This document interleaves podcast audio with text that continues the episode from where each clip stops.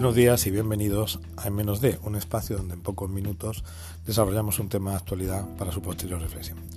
Lo primero que queremos empezar es que, estamos con Julen, ¿no? Estamos todos con una angustia impresionante y bueno, pues al mismo tiempo también eh, eh, dar las gracias a, a todos estos voluntarios, salvamento minero, guardia civil, bomberos, ingenieros, protección civil, la ciudadanía de Totalán que está desviviéndose, ¿no? Eh, en fin, esperemos que, que salga todo, ojalá, ya esperando un milagro. Y habría que poner esa palabra, esperando un milagro. Dicho eso, todos estamos con Yule.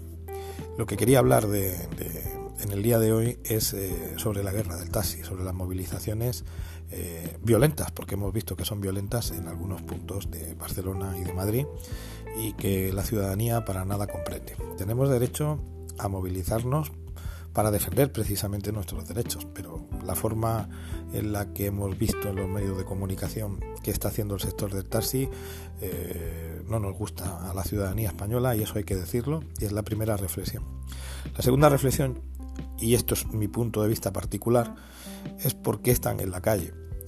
Y yo creo que están en la calle porque evidentemente se les ha sumado una competencia, una competencia que además es feroz y que cada día más ciudadanos, ahora hablamos de eso, están cogiendo los VTC, las dos empresas que hay operando en España.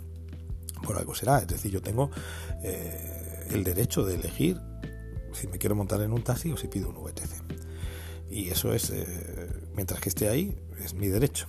Lo que no veo bien eh, y he hablado con muchos taxistas, es que aparte de los que están asalariados, que también algunos están movilizando porque es su trabajo, eh, insisto que no defiendo esa violencia, violencia que estamos viendo en los medios de comunicación que están ejerciendo tanto en Madrid como Barcelona, romper coches de VTC, no sé, eso son barbaridades.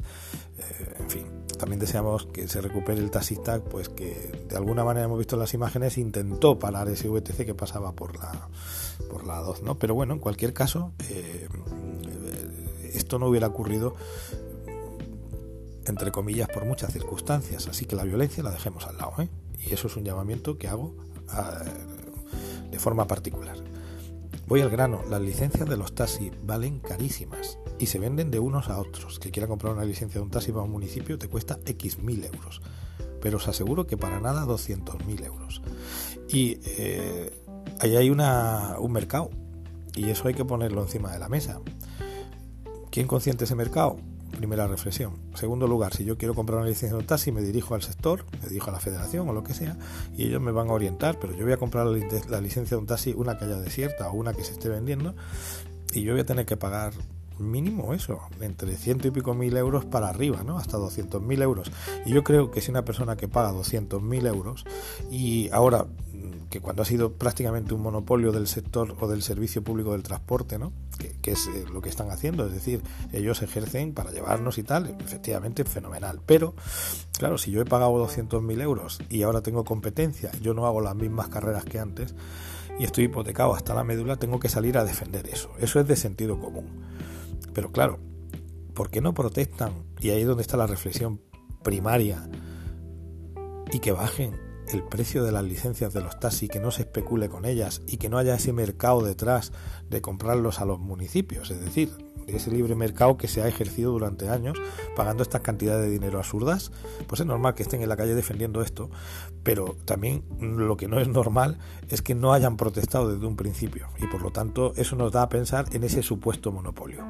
Ahí lo dejo. Condenamos esa violencia que las licencias no valgan tan caras y que se regule y que convivan las dos partes, porque la ciudadanía española, eh, viendo el sector del taxi como está, y todo lo, hemos vivido durante, durante años, pues tenemos la libre competencia de elegir a quien nos dé la gana y que se regule, pero desde el gobierno central, que esta es una también indirecta reflexión, porque lo que no puede pasar es la pelota a los municipios de las comunidades autónomas diciendo, bueno, pues como yo, en fin, poniendo siempre esa, esa arquitectura social encima de la mesa para despistarnos, pero debería hacerse eco del asunto.